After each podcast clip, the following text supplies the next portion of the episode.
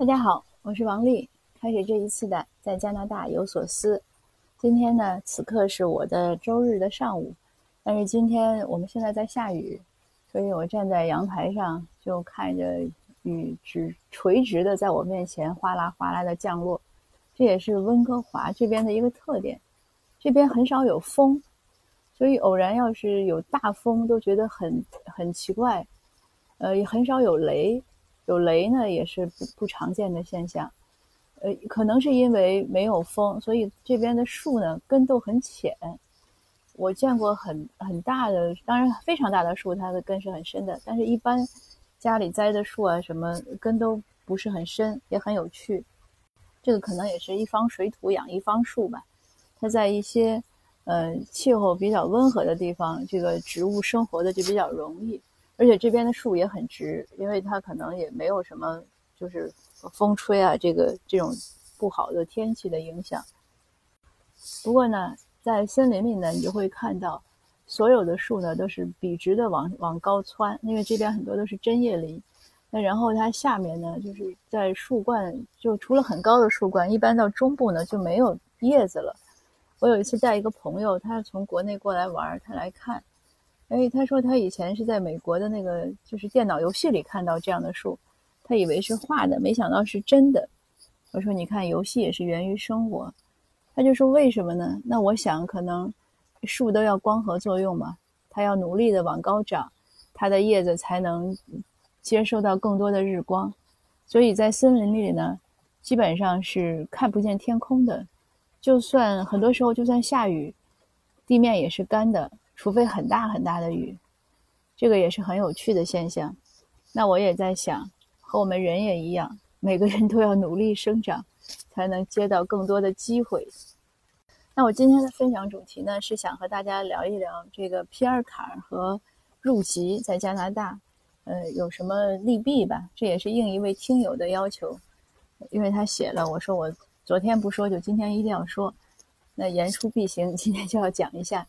这个话题以前其实我聊过，所以对其他国家的移民来说呢，这个不是个问题。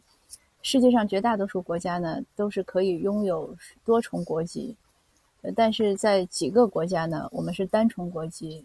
据我所知，马来西亚也是这样。所以呢，很多马来西亚来的人呢，他也有一个入籍不入籍的纠结。我就见过一个马来西亚的华人，他来了可能三十多年了，他不入籍。我说为什么？但是：“我想，嗯，就是他经常回马来西亚，他还是想留着马来西亚的国籍。这个，我想国籍呢是一个最大的一个制约因素，就是你要不要入籍。但这个呢是我们不能改变的，因为他这个法规在那儿，不是你一两个人说抗议啊或者建议啊就能改的，而且它规定也是有它的一个原因吧。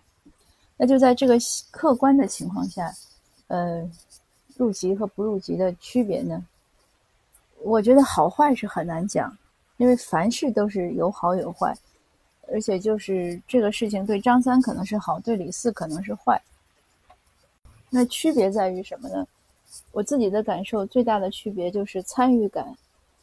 呃，参与感呢是个，嗯，你说它重要也重要，说它不重要也不重要。其实主要的参与感就是投票。当然，我们也说了，呃，你就是 PR 卡，就是枫叶卡。你虽然不能直接投票，但是一样可以通过你周围能投票的亲友表达你的一些诉求和愿望。呃，但是呢，还是会有一点点区别。这个我就举个例子，就像说，我说我不喜欢做饭，也不会做饭，那我先生可以做。那我跟我先生说，呃，我想吃什么，这个可能和我自己动手做就会有一个差别。首先呢，就是你让别人给你做的，你总是要求着别人，对吧？嗯，我不能理直气壮的一拍桌子说我想吃什么，嗯，我只能委婉的表达一下我想吃什么。那当然还要看人家大厨的心情了。通常我跟我先生开玩笑，我说通常我说要今天做什么，你一定不会做什么，他自己也笑。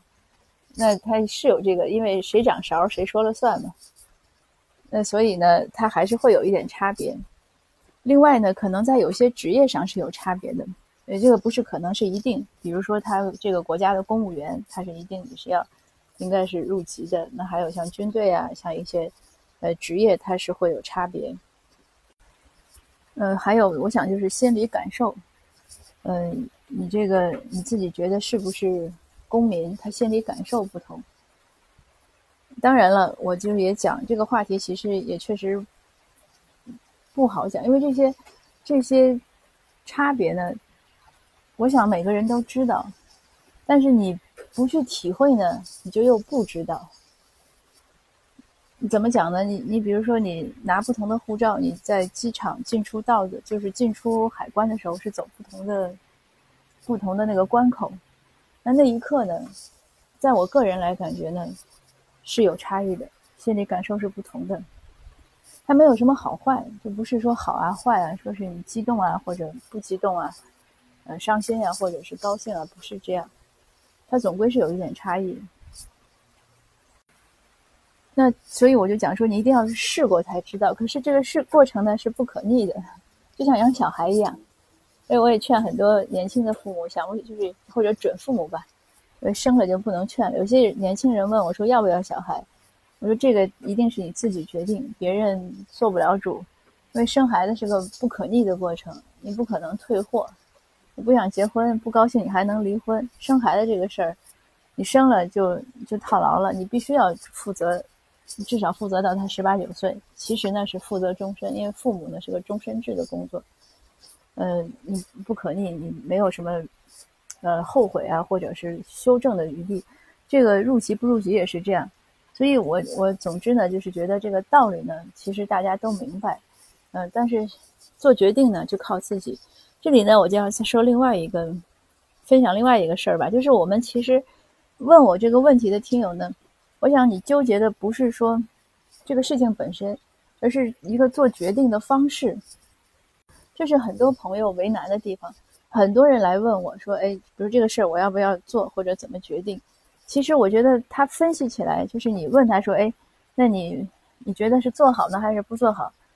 每个人都能给我讲出来做和不做的好和坏，这个不用我讲，就比我想的还要清晰。因为毕竟有些很多事情是他们自己的事情，我并不并不是那么知道，很难感同身受。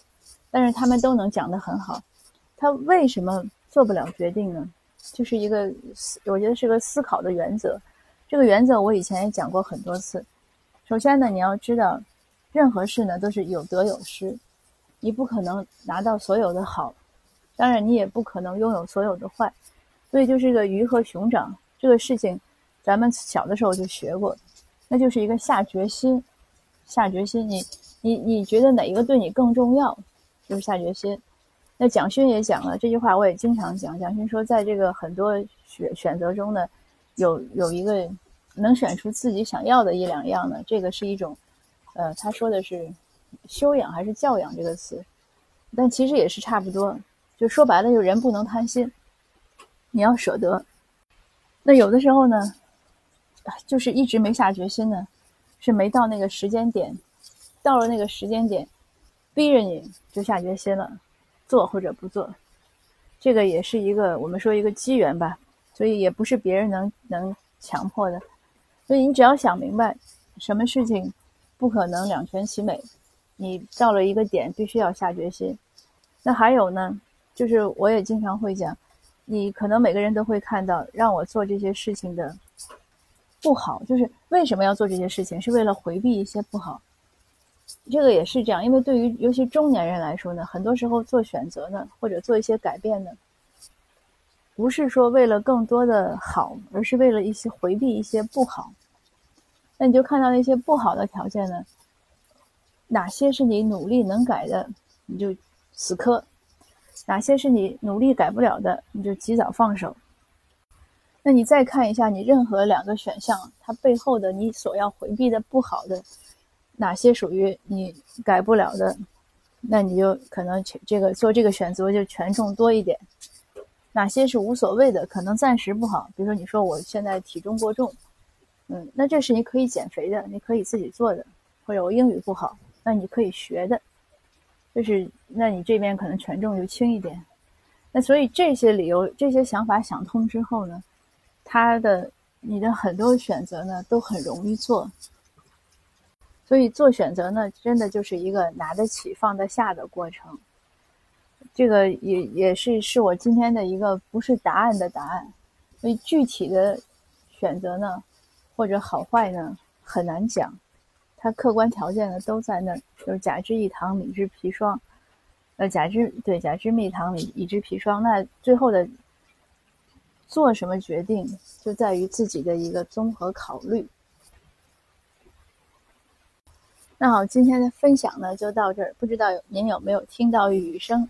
但我听来，雨声是蛮大的。今天我们好像还是暴雨警告，反正雨很密。呃，那好吧，今天的分享呢就到这儿，谢谢您，我们下次见。